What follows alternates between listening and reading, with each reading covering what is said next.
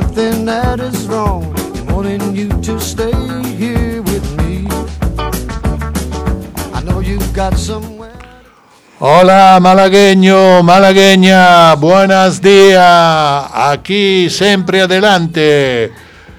Hoy es un día muy, muy importante, el Día Internacional de la Mujer, el Día Internacional de la Paz. Y tenemos dar prácticamente eh, la gracia a todas las mujeres, porque siempre ellos han luchado mucho más que los hombres. Bueno, le doy la palabra a mi compañera. Muy Kira. buenos días. Os recordamos que nos puede escuchar los lunes cada 15 días sintonizando el 107.3 de FM o accediendo a la página web de Onda Color. Underneath the velvet skies, love is all that matters. Won't you stay with me? Don't you ever leave. Bueno, Kira, hoy, ¿de qué hablamos? Pues en principio yo tengo una señora muy importante que no viene de una asociación de educación ambiental y ecología social Oh, que muy se bueno. llama Aulaga. Ah, muy bueno. Eh, Yo hablaré eh, prácticamente de un poco come tertulia y todo así, para dar eh, así nuestro mm, pensamiento encima al Día de la Mujer, como nació el Día de la Mujer, porque el 8 de marzo, ¿vale? Lo que, que es la- un poco de historia y después nuestras reflexiones.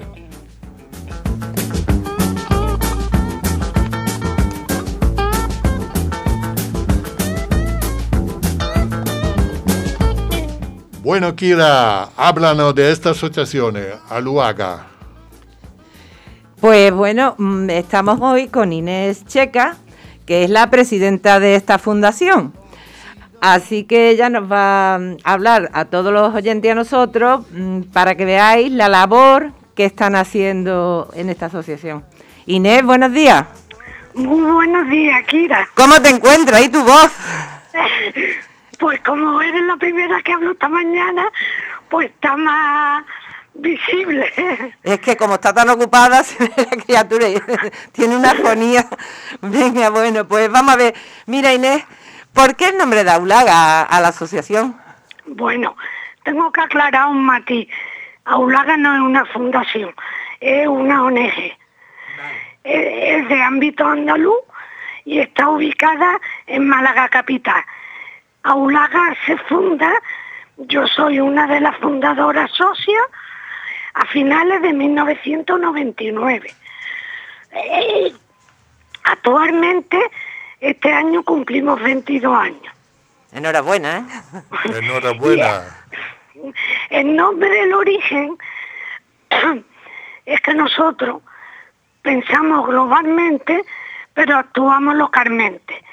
Y la Ulaga es un matorral mediterráneo que los montes de Málaga están llenos de ella. Y entonces pensamos que debíamos de ponerle un nombre del entorno donde está ubicado. Y es muy propio ¿eh? el nombre. Además, la flor es bonita siempre. Yo creo que todos los malagueños conocemos esa florecita amarilla que podemos ver en, en En muchísimos los montes de. Málaga. Sí, bueno, en los montes e incluso Y en más, más cercano a la ciudad. ¿eh? Sí, sí, sí, pero vamos, que los montes de Málaga están llenos de enero a junio. Y, y además el- el- lo que significa es que, por ejemplo, la, la ulaga mm, nos, nos hace ver cómo hay vida de, de bosque mediterráneo, ¿no? Exactamente. Y aparte, según me explicaron, una, unas personas mayores que aunque no tengan carrera son muy sabias, me explicaron que antiguamente, eh, como es un matorral, la ulaga la utilizaban como escoba en la faena para limpiar en el entorno del campo, los cortillos y todas esas cosas. Lo veo Eso yo. es como una cosa añadida. Sí, sí, no, pero es que además tiene, eh, os da como referencia el trabajo que vosotros hacéis, ¿eh? Mira, ¿cuál- ¿cuáles son vuestros objetivos? Nosotros tenemos dos objetivos, bueno, tenemos varios, pero tenemos dos patas fundamentales. Una es los socios y otro los voluntarios, me explico. Aulaga nació con la idea de independencia económica, política, porque nosotros somos medio, eh, con el medio ambiente ecologista y conservacionista. Y entonces cuando se estaba fundando Aulaga, decidimos que como era una acción voluntaria, que no había nadie contratado, que cada uno tenía su trabajo y su independencia económica, decidimos financiarnos los socios. Y otra parte importante es que sin economía no se pueden hacer proyectos. Por supuesto. Pero sin personas que lo ejecuten, tampoco. Por eso nuestras dos patas principales, los socios que financiamos, incluida yo, y, y los voluntarios, que son gente que son personas que van y vienen, y claro, no tienen obligaciones. Al revés, Aulaga tiene la obligación con ellos de darlo de alta en el seguro del voluntariado, pagarle el ticket del transporte y vamos, y no tienen ellos aportaciones económicas casi ninguna y participa en todas las actividades de Aulaga, salvo en la asamblea de socios que exclusivamente para los socios. Mira, ¿y qué relación tenéis vosotros con la Universidad de Málaga? porque muchos voluntarios lo habéis atendido, ¿no? Vamos, por, por trabajos que ya han tenido que hacer eh, debido a las carreras que han elegido, ¿no? Sí, te, comento. La oficina del voluntariado de la Universidad de Málaga, eh, esa oficina es para atender a los voluntarios que quieren tener crédito de libre configuración. Aulaga fue una de las tres primeras, y te hablo de bastantes años, que la universidad contactó con nosotros por la seriedad, la responsabilidad y por los años que nos conocen, vamos, que no quiero que esto sea como presumir, es un poco no, no, es una, es una, información que estás dando, eso lo presumimos ¿eh? No, pero verá que nos sentimos muy orgullosas que en vez de ir nosotros a buscar, nos vengan a buscar. Sí, lo sé, eso nos da, Eso nos da la medida de la gente lo que confía en nuestra serie ya. La universidad se puso en contacto con nosotros cuando se creó este formato en la oficina del voluntariado de la UMA. Es una colaboración de la universidad a nosotros y de nosotros a ella. Pero no hay ningún interés económico. Es colaboración, por ejemplo, la universidad en octubre hace la semana del voluntariado universitario. Nos convoca y hay que, se hace en tres días. Se hace en la ampliación, en lo que es el, la primera fase, donde está derecho y, vamos, casi todas las facultades, en teatino. Y después también en el, en el elegido, donde está económica, empresariales. Entonces se participa con todas las ONG que están en el convenio y se hace en una mesa la presentación de los proyectos, las actividades, para que los universitarios nos conozcan y según su carrera puedan optar a una ONG o a otra. Bueno, y ya que hablamos de actividades, ¿cuáles son las que vosotros realizáis? Bueno, para nosotros las más simbólicas y las que somos conocidos a nivel mundial es la campaña te lo digo en inglés, pero a mí me, me gusta utilizar el español. Bueno, tú ni si quieres lo dices en inglés, yo te lo digo en español, tú lo dices los dos. bueno, es que son tres idiomas oficiales. El inglés, el francés y el inglés. Perdón, francés, inglés y español. Y español. El inglés, que es como más conocida, es Clear of the World. Y yo utilizo en los folletos y todo el idioma oficial de la campaña, que es limpiar el mundo. Exacto. Esa fue la primera campaña que nos adherimos cuando se fundó Aulaga. Esa la hicimos en el 2000. Y este año, si se puede celebrar, porque el año pasado se celebró simbólicamente por el tema que estamos pasando de la COVID, hicimos las 21 campañas consecutivas. Y a nivel internacional somos uno, España y en concreto Aulaga, porque hay, gente, hay entidades que un año la hace, otras no, que nos felicitaron desde Australia por llevar 21 años consecutivos realizando y de la cual todos los miembros de Aulaga nos sentimos muy orgullosos, porque en Málaga somos muy conocidos con esa campaña. Inés, y, y, perdona, y para limpiar el mundo como hacéis vosotros, hay voluntarios de todas las edades, ¿verdad? Sí, mira, nosotros estamos abiertos que viene. Eh, bueno, tenemos socios que tienen nietos, porque ya con los años que van pasando, pues van teniendo nietos. Y nos hemos encontrado una generación de socios que la madre estaba soltera, se casa, tiene una niña y viene la abuela, pero la socia es la madre. Y ya la niña pues tiene 12 años. Y es curioso que tres generaciones vienen, es el único caso. Después esa campaña se hace en la segunda quincena de septiembre. ¿Y qué se recoge? Se recoge el residuo. Y más que nada es sensibilizar a los ciudadanos de que en vez de recoger residuos, no eliminen residuos y así no hay que recogerlo. Porque habéis hecho limpieza en el río Guadalhorce. En el arroyo Jabonero. En el arroyo Jabonero.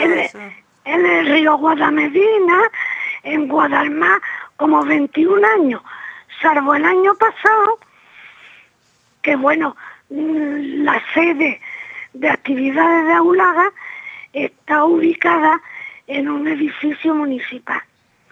Y desde el año pasado nos tenemos que regir por la normativa de la propiedad del edificio que es el Ayuntamiento de Málaga. Y entonces el área de participación nos envió por el tema de la COVID una serie de restricciones y además que estoy de acuerdo. Primero son las personas. Hombre, claro. Entonces nosotros, desde el año pasado, como a todas las entidades, las actividades masivas no las podemos hacer, porque esta campaña en concreto hemos llegado a reunir un año que batimos récord 120 participantes. Eso no quiere decir que sean voluntarios nuestros, porque esas actividades están abiertas a la ciudadanía, porque nuestro objetivo es concienciar, porque si entráis en nuestra web veréis que el Guadamedina, cuando estaba el rastro en Martirico, había carritos de la compra. Bueno, resto de eléctrico, que eso es una burra. Y entonces la campaña duradora, porque entendemos que el voluntario no es un empleado de limpieza. Claro. y nosotros lo que fomentamos es la concienciación eso es muy importante. Nosotros ¿eh?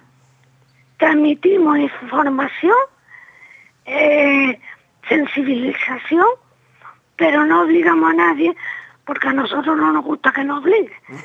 y además se trabaja mejor informando que obligando. Vamos, eso te lo digo por experiencia. Ya, ya lo sé. Mira, Inés, hablan un poquito del vivero que tenéis, porque también habéis hecho eh, repoblación en monte y eso, ¿no? Sí, eh, nosotros mm, fomentamos, porque te pongo un ejemplo, y me ha pasado a mí y le pasa a todo el mundo. Tu ciudad tiene museos y como tú sabes que los museos están ahí, no los ves. Y cuando te vas fuera de Málaga, tanto en España como en el extranjero, te traga tres museos al día, que al final no te enteras de nada, porque quiere acaparar. Y entonces nosotros lo tenemos en la prueba que la comunidad andaluza, y es hora que los andaluces nos sintamos eh, satisfechos y que orgullosos, la comunidad andaluza es la más rica en biodiversidad de España. Y la mitad de los andaluces ni lo sabe. Bueno, no, voy a, no voy a decir la mitad para que nadie se moleste. Tenemos dos mares, el Atlántico y el Mediterráneo, con todos los contrastes que eso lleva. Entonces, nosotros pensamos localmente, pero tenemos muy claro actuar. Pensamos globalmente, pero tenemos muy claro actuar. ¿Dónde estamos en Málaga? Pues en Málaga tenemos que conseguir poco a poco, en la medida que podamos, hacer una, una ciudad más sostenible, más verde. Claro, en eso tenemos que participar todos, es así. Exactamente, entonces, ¿qué hacemos? Campaña de sensibilización. Entonces, eh, fomentamos las repoblaciones de noviembre, que es cuando empieza el periodo, depende, porque sabe que el Mediterráneo tiene, y en la zona que está mala, tiene zonas de sequía, de años de sequía. Claro. Vamos, eso lo, sabemos todos. Y años que nos llueve, bueno, cada vez menos por el cambio climático y por la sequedad que estamos teniendo. Pero ocurre que entonces mm, cada vez si te vas al campo, los años de sequía ven en el campo las grietas. Sí, sí, sí. Entonces se pierde la arbolada y entonces fomentamos las repoblaciones que muchos años hay que empezarlas en enero porque no ha llovido y no podemos repoblar. Y lo terminamos el 21 de marzo, que es el Día Mundial Forestal. Haciendo una repoblación. Inés. sí. Que se nos, se nos viene el tiempo encima pues verme cortando y verme preguntando. No, es que ya tenemos que terminar. Si eso ya a veces en otra ocasión nos ponemos en contacto contigo o bien tú con nosotros porque el tema es muy interesante. Concienciar a, toda la población de, que tenemos que actuar de otra manera, creo que, desde luego hace un trabajo maravilloso. ¿De bueno, tengo, tengo que agradecerte porque todo lo que sea la difusión para mejorar el entorno de tu ciudad, podéis contar con nosotros. Pues me alegro muchísimo de oírte, muy amable, ¿eh? ¿Podemos hablar fuera del directo? Sí, luego yo te llamo, ¿vale? Vale, gracias. Venga, un beso muy grande. Gracias.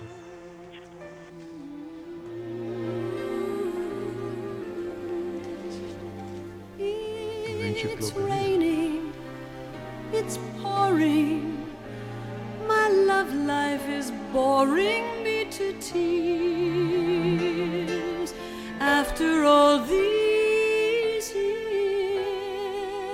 No sunshine, no moonlight, no stardust, no sign of romance. We don't stand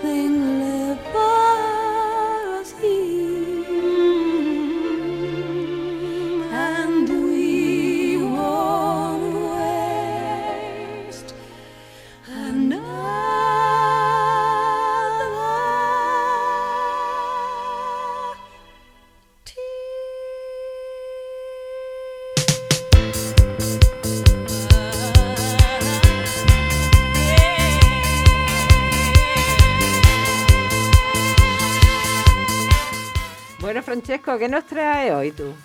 Hoy que El día que estamos. el Día de la Mujer, hay que hablar del Día de la Mujer. Un poco un resumen muy rápido de la historia, Vale. eh, de cómo nació este día y después eh, hacer un poco de reflexiones, nuestra idea, nuestras emociones. eh, que yo creo que es un tema muy, muy, muy interesante. Eso es. Bueno, empezamos. Eh, María, ¿estás aquí con nosotros? Hola, sí, aquí estoy. Hola María. Hola María, Hola, ¿cómo estás? María. ¿Todo bien? Feliz Día de las Mujeres, ¿eh? Muchas gracias, gracias. Eso, es que las mujeres son muy importantes. Tenemos toda una madre. No comprendo yo la gente que está un poco loca, que no se Lo da cuenta que es nuestra madre. La mujer, la, la, la, la, la, la mujer es la madre. Madre mía. Bueno. Lo más importante. Exacto. Bueno, yo empiezo ah, así, eh, decirle algo muy sintéticamente, claramente, de algún paso histórico, empezando prácticamente eh, bastante leco, ma non, después no, no mucho leco, decimos que hablamos de cuando estaba mi abuela y hablamos del 1857. ¿Qué sucedido a Nueva York en el 1857? Exactamente el 8 de, marzo. Bueno, ¿qué ha sucedido? Ha sucedido que las mujeres de, del, eh, decimos, trabajadora del textil eh, se puso después de claramente de, una situación eh, de casi esclavitud, se puso en marcha y ha hecho una gran eh, huelga en New York. Y la policía, desfortunadamente, eh, ha intervenido y mataron 120 mujeres. Eso me impactó muchísimo, ma a mí me, me, me, me duele muchísimo. Bueno, es claro que cuando sucede este hecho, la gente después se organiza. Después de, de la tormenta ah, llega la quiete, la quiete, ¿no? La tranquilidad, calma. la calma. Pero la calma es muy fructífera. ¿Verdad, Kira? La Sí, claro. calma es muy fructífera. Y bueno, pasa un largo de tiempo y después la mujer, decimos sí, en su inicio, finales del, eh, del siglo XVIII y principios del, año del siglo XIX, el movimiento obrero mantenía una posición tradicional de corte patriarcal en relación con la igualdad de la mujer y sus eh, reivindicaciones. Será a mediados del siglo XIX cuando los movimientos reivindicativos de las mujeres tomen fuerza lucha per il eh, sufragio femminino, la rivendicazione dell'igualdad, la denuncia dell'oppresión social, familiar y laboral.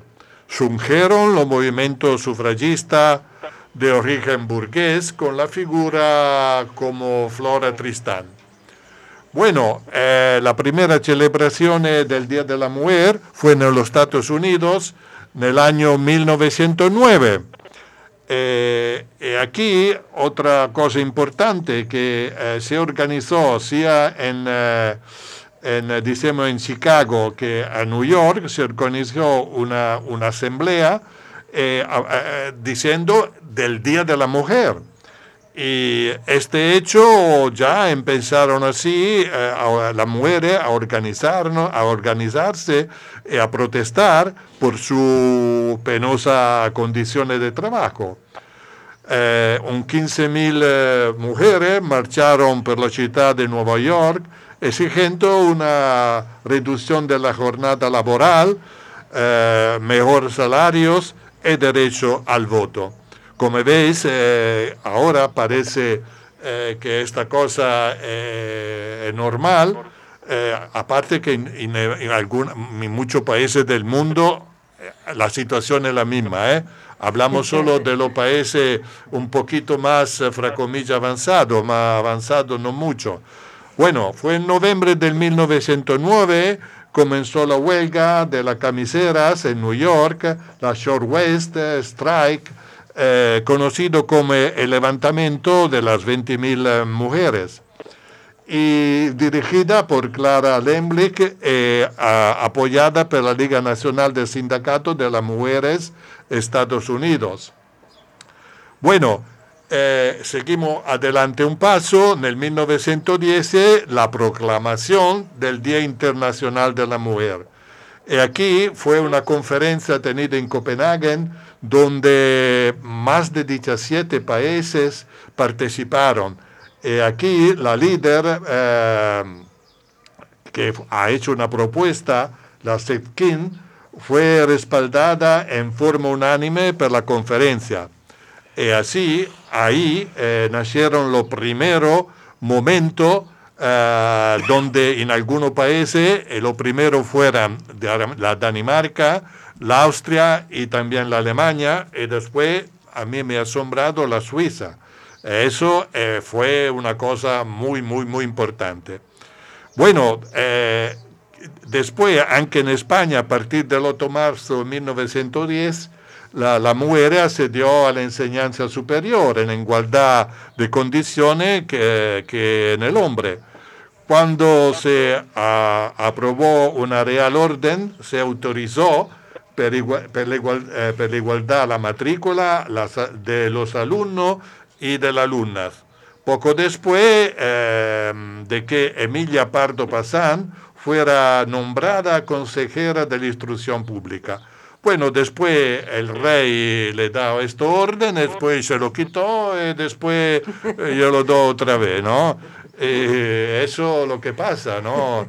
Yo creo que algunos derechos fu fu fu fundamentales son fundamentales, ya está. Yo considero, ese es mi pensamiento personal, claramente, la mujer igual al hombre claramente la mujer es la mujer, el hombre es el hombre. Por supuesto. Eh, yo creo que cuando un hombre ama a una mujer y la mujer ama al hombre, saben perfectamente qué hacer. El respeto primero de todo, después la familia, luchar un, yo, luchar un yo por toda la familia y, y, no matar la persona. Eso es lo que debe de ser. Eh, eh, eh, eso es. María, ¿qué te parece todo eso? Bueno, en primer lugar te tengo que decir que, que tienes un pico de oro. un pico de oro, madre mía, madre mía. Eh, mira, mira que no ha terminado, María, porque... Bien, que has hablado muy bien en tu disertación. Eso te dice un pico de oro. Ah, eh, lo sé, lo sé, ahora comprendido. Porque yo tengo una compañera como tú, como Kira, un compañero como Pepe, y todos los compañeros que hacen parte del taller, que son todas personas maravillosas. Y yo estoy aprendiendo muchísimo este idioma que me encanta, en particular el idioma del andaluz. Aquí vosotros tenéis eh, algo de especial, no lo sé por qué. Puede ser, como me decía antes la señora Inés Checa, que aquí está un conjungimiento con el Atlántico, el Mediterráneo, eh, toda esta cosa. Eh, y toda esta cosa. Bueno, la última cosa, y después pasaremos a hacer nuestras reflexiones, quiero decir que en el 1911 se pasó a, a, conmemorar el Día de la Mujer. Y como he dicho, Austria, Dinamarca, Suiza y Alemania. Bueno, después en el 1911 otro desastre.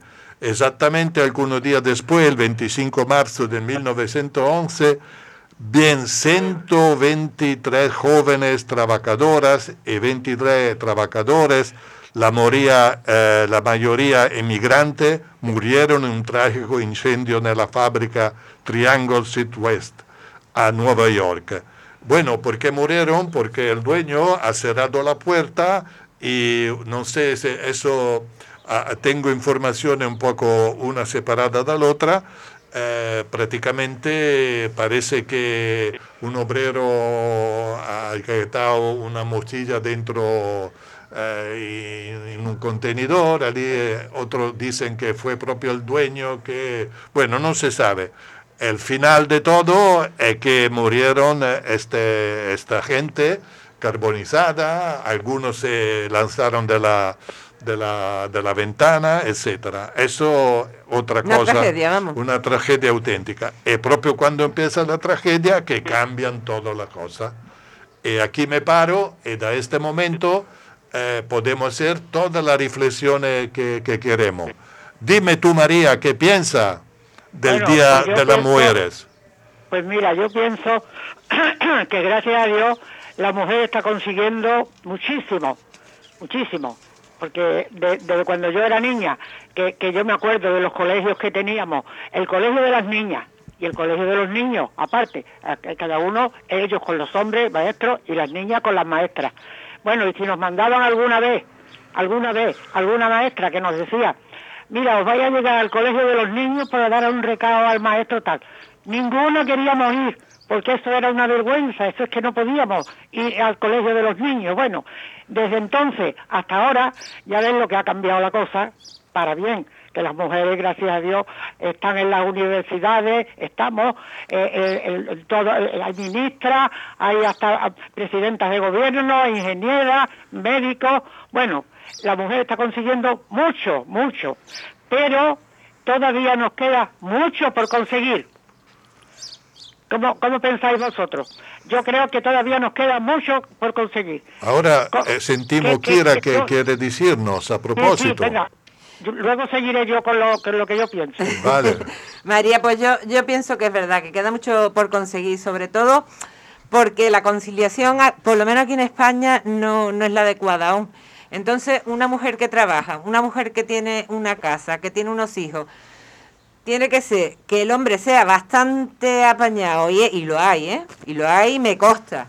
pero que creo que hay mucho por hacer, ¿eh? Que la mujer todavía hoy día se lleva gran parte del trabajo, tanto de la casa, la calle, los niños, y, es complicado. Y con eso no quiero que se sienta nadie ofendido porque conozco mucha gente joven que van a una, tanto el hombre como la mujer en la casa, ¿eh? pero pienso que todavía hay una mayoría, hay una mayoría que tiene que cambiar. Claro, claro. claro que da, da, da un da mucho tiempo de una sociedad donde el hombre era el jefe de todo, cambiar esta situación eh, no, lleva tiempo. Lleva tiempo es muy difícil.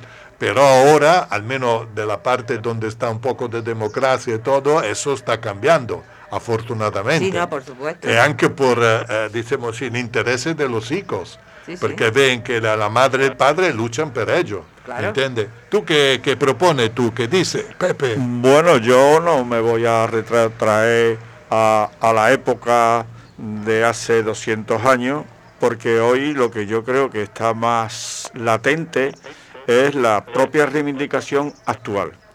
Y esa reivindicación actual eh, no, se escapa un poco de, ese origen de la, del fenómeno de la lucha feminista, porque está, digamos, eh, mezclado con otras reivindicaciones que, de alguna manera escapan a lo que fue el origen, que es el derecho a la igualdad, que es el estamos hablando de la más de la mitad de la población. mundial que, son mujeres. Hoy, mm, en, el, en, toda esta, en toda esta marea de, consideraciones, estamos hablando de, la ley trans, estamos hablando eh, de que existen un montón de organizaciones feministas y el error sería, eh, digamos, eh, focalizar solamente lo que se está, digamos, consignando desde el Ministerio de Igualdad. Es decir, dentro del mundo feminista eh, existen no una, sino muchas sensibilidades que unas están de acuerdo con una y otras no están de acuerdo con otra. Y estas no lo digo yo, sino desde el propio gobierno existen sensibilidades muy distintas que están chocando y que estamos viendo diaria, diariamente. Por eso yo, yo me, me, suscribo a, a, lo que es el hecho de la igualdad, de la igualdad. Y yo creo que el primer hito importante, lógicamente que viene ya muy currado desde muy atrás, pero el primer hito importante de la mujer comienza con el derecho al sufragio que logra no sin muchas fatiguitas, sin mucha resistencia. En España concretamente eh, nos podríamos remontar a la Segunda República, que es cuando la mujer por primera vez en España obtiene la mujer tiene, obtiene el sufragio universal, el derecho al voto. Eh, eh, parece increíble que, que pueda haber costado tanto algo como que tu semejante tenga derecho al voto como tú. Eh, Ese es el Bueno, primer pues, pues yo creo, Pepe, perdona un momento, yo creo que todavía hay cosas, verá, y le voy a decir a lo que me refiero, todavía hay cosas que son un círculo cerrado, donde ahí no ha entrado todavía ninguna mujer, ni creo yo que en mucho tiempo podrá entrar. Y me refiero a los cargos de la iglesia. Fíjate. Bueno, es ¿por que eso, que estamos hay? hablando de un mundo, que de un mundo aparte. No, es que, que bueno, eso es un lo... mundo aparte, pero, pero Pepe, es un mundo también. Ma- María, que sí, sí. María, Mira, es solo en el mismo- lo mismo- 1975, es solo en el 1975 que la Organización Mundial, la ONU prácticamente, ha, ha- ha dicho, eh, ha fundado el Día de la Mujer. El Día de la Mujer, Internacional de la Mujer, el Día Internacional de la Paz, junto. Y tú, mira, eso me ha asombrado tantísimo. En el 1999, no, 94, los Estados Unidos ha, celebrado el Día de la Mujer. Quiere decir que el tiempo pasa y que no tiene, que no tiene. Bueno. Pero yo me refiero, mira, yo me refiero que por lo mismo que hay, yo es que lo pienso así, no sé si yo, claro, estaré equivocado, que lo mismo que hay seminarios donde se preparan los hombres para ser sacerdote, el que tiene vocación, para ser sacerdote, luego para ser, por ejemplo, obispo, cardenal, bueno, lo que sea. ¿Por qué no pueden estar mujeres preparándose también por ejemplo, para ser sacerdote o sacerdotisa, claro, y llevar una, ¿por qué no puede una mujer llevar una parroquia y decir la misa y, y administrar los sacramentos, incluso luego y avanzando y ser obispa o cardenala? Pues te lo explico yo muy fácil, ¿eh, voy- María? Voy un, po- voy un poco más lejos. ¿Por qué algún día no podía haber también una mama en vez de un papa? Pero es que eso es muy ¿Dónde fácil, muy fácil, María. Estamos hablando de, de- de algo que no tiene nada de sagrado, sino que es una decisión de, de- de los hombres que la mujer tenga dentro de la iglesia el papel que tiene. El papel... no tiene ninguno. Eh, eh, absolutamente, absolutamente. Ninguno, por eso digo yo que esto es un círculo cerrado. Claro. Hay nada más que hombres. Tú en el Vaticano, ¿quién? bueno, hombres. En todas estas cosas, hombres. Porque la- la- las únicas que tienen algo, que son las monjas, que no tienen nada. Las monjas, desde luego, son un, un cero a la izquierda, porque eso no, no, no pintan nada. Pero pues yo, yo, yo creo que tenía que haber Ya, esa bueno, pero... también para las mujeres. Bueno, pero yo creo que hay cosas, y, y- y entiéndeme, yo creo que la mujer hoy eh, carece de cosas mucho más importantes porque se trata de, de cosas mm, rutinarias. Estamos hablando ya de, de cosas de comer.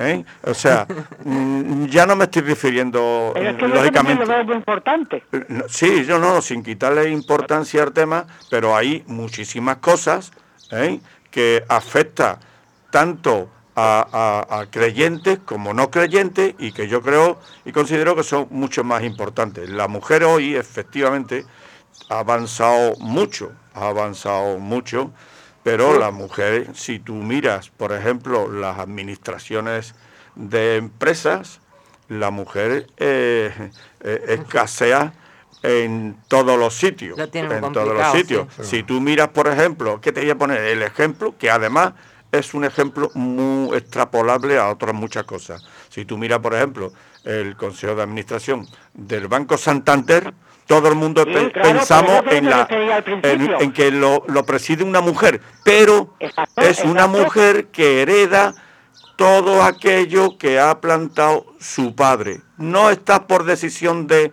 de, de los hombres, De una junta sino o de- sí, está sí. por la decisión de, de su bendito padre. Pero no, eh, la mujer todavía eh, le queda mucho que avanzar en muchísimas cosas, incluso en cosas muy Todavía nos pequeñitas. queda mucho que avanzar. Sí, sí, María, sí. María, compañero, digo una cosa ahora que me sorprenderá. Yo en el 1988 estaba en Praga. En Praga yo vi una celebración de la misa igual a la nuestra católica de una mujer. eh, fue Hur, ¿no? este filósofo pensador, que se ha, ha dicho lo que estaba diciendo tú. Eh, solo que claro que la Iglesia Católica, el Papa, ha, dicho que esta es una herejía. ¿Me entiende? Eh, eso es lo que pasa.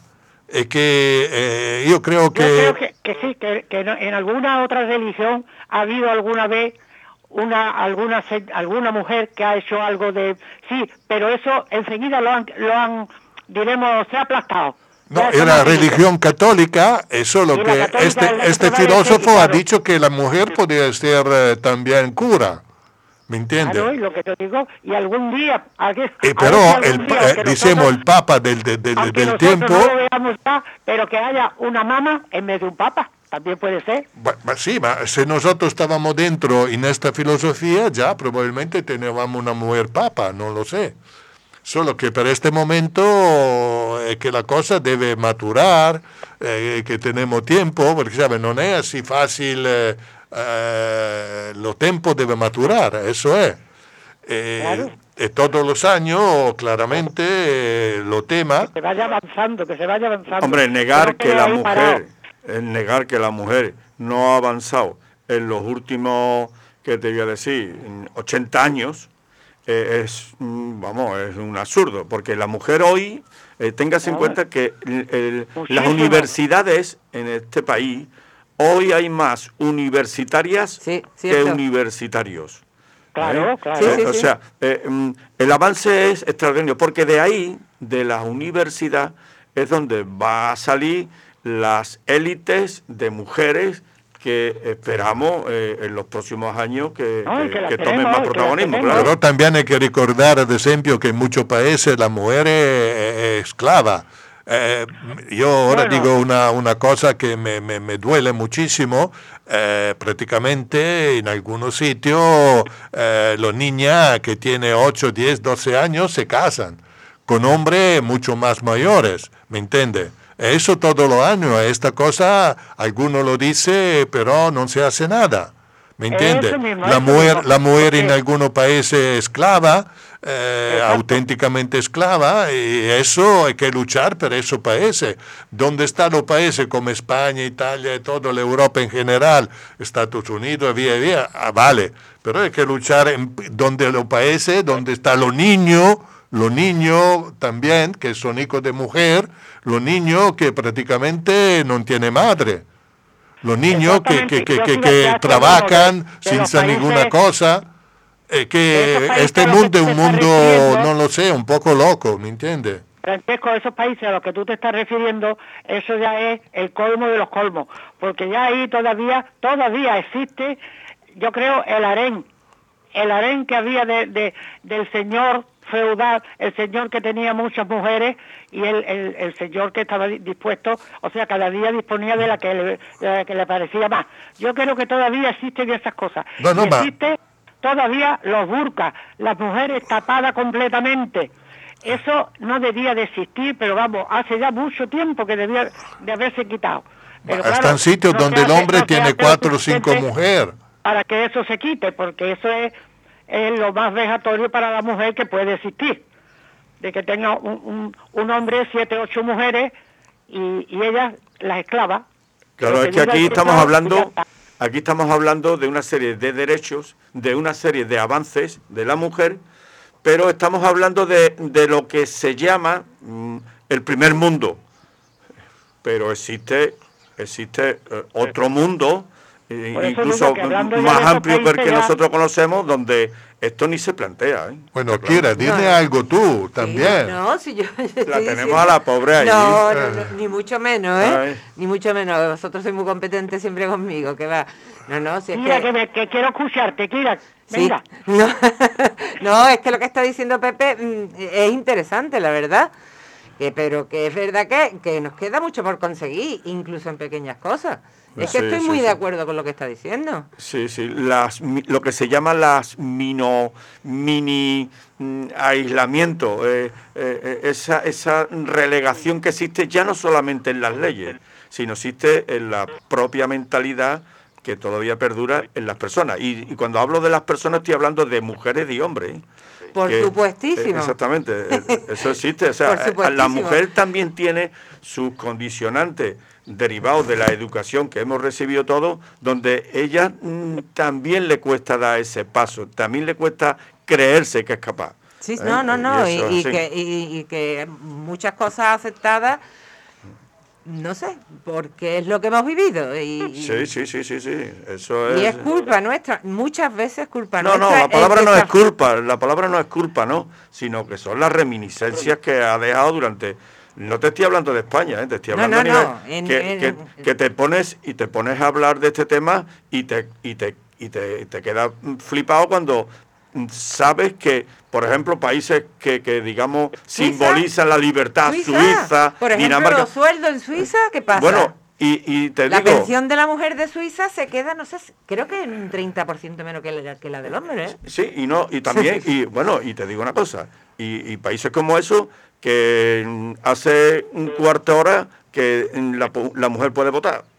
Sí, sí, sí. ¿eh? sí. O sea, eh, es que los españoles somos así también un poquito, ¿no? Eh, nosotros, eh, el- lo- estos derechos aquí están mucho más asentados ya que en países que, que consideramos eh, el Más avance el nuestro, el, sí. el más avanzado en, y en No, eso no, no, no. y en otras muchas cosas ¿eh? en Sí, contra de la mujer sí, ¿eh? sí. ¿Eh? Que- y en Sí. otras muchas cosas que en fin que no es el momento pero que te, te- que te llama la atención claro Hay, hay pequeñas cosas que también se nos, se nos, como que se nos pasan un poco por alto, pero yo mm, hasta no hace mucho, bueno, mi madre, yo recuerdo que escribía una carta y ponía el apellido de mi, o sea, ella se ponía el apellido de mi padre, a- delante del suyo. bueno eso se esas mantiene en- también- En Suiza se eso, se, mantiene. eso se mantiene en países anglosajones Yo cuando estuve allí, yo no era, yo no era Quirojeda, yo era Madame Martin, el apellido de mi marido. Todavía, todavía hay países que, que, que la- las señoras cuando se casan adoptan el apellido de su marido. Siempre. El suyo Sí. desaparece. Y sigue, María, sigue. Se pone el del marido. sí sí sí sí, sí. Eh, Eso eh, Todavía, todavía lo hay. Sí, sí, sí. Sfortunatamente Bueno, essa è la quando- situazione e per eso che bisogna bi- eh, che trabajar e che luchar e che cambiar mentalidad. Eh, ese era un poco revolucionario, come fueran las mujeres en el 1917 antes de la rivoluzione rusa, que automáticamente ha- haría una grande manifestación espontánea antes de lo revolucionario y ha hecho caer el rey. Eso es, que la mujer debe luchar con el apoyo del hombre. Yo no me es. quiero ir sin hacer también un pe- una pequeña crítica a, a todo esto que está pasando. Yo creo que la reivindicación, como estamos aquí manifestando cada uno, es muy legítima, muy necesaria, muy importante, pero eh, también te digo de que desde en muchos sectores esa reivindicación se está haciendo desde la confrontación, desde mm, esta palabra que está tan de moda ahora, desde la criminalización, en este caso, del hombre en general. Y eso no es verdad, como ya ha apuntado antes Kira. ¿eh? Darle que- la vuelta a la tortilla no es eh, tampoco. no, no, yo creo que eso es un error, Claro. ¿no? Porque el hombre eh, tiene que ser también parte de la solución. Exacto. ¿Entiendes? Y no podemos, eh, digamos, eh, plantear estas cosas desde ese enfrentamiento, desde esa hostilidad que subyace en la, en la reivindicación, claro. Bueno, No, yo, creo- yo no creo que haya hostilidad, Pepe. Sí, sí, Bueno, la hay, María. yo la percibo así, yo Sí, la sí la percibo hay. ¿Eh? Yo la percibo así, no de una manera general, No, pero desde, otro, desde otros sectores Sí, sí, de sí. organizaciones feministas se reivindica de esa manera. bueno, espero que Tengo una mano en el cuello que con sutileza me impide respirar. Una venda me tapa los ojos, puedo leer el miedo y se acerca.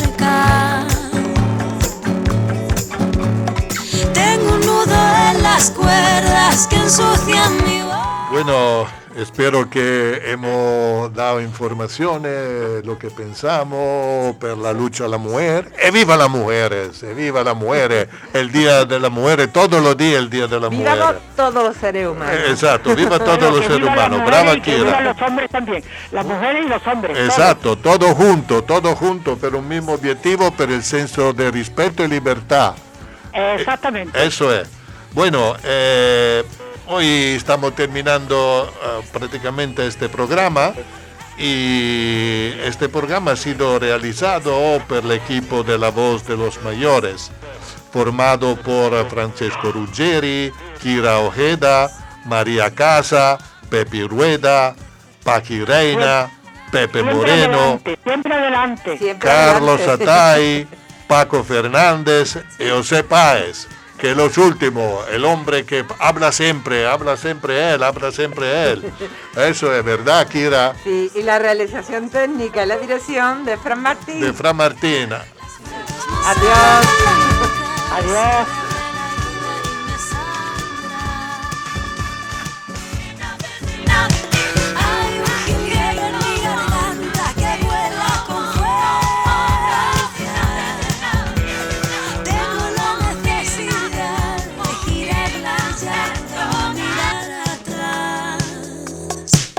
Así que dibujé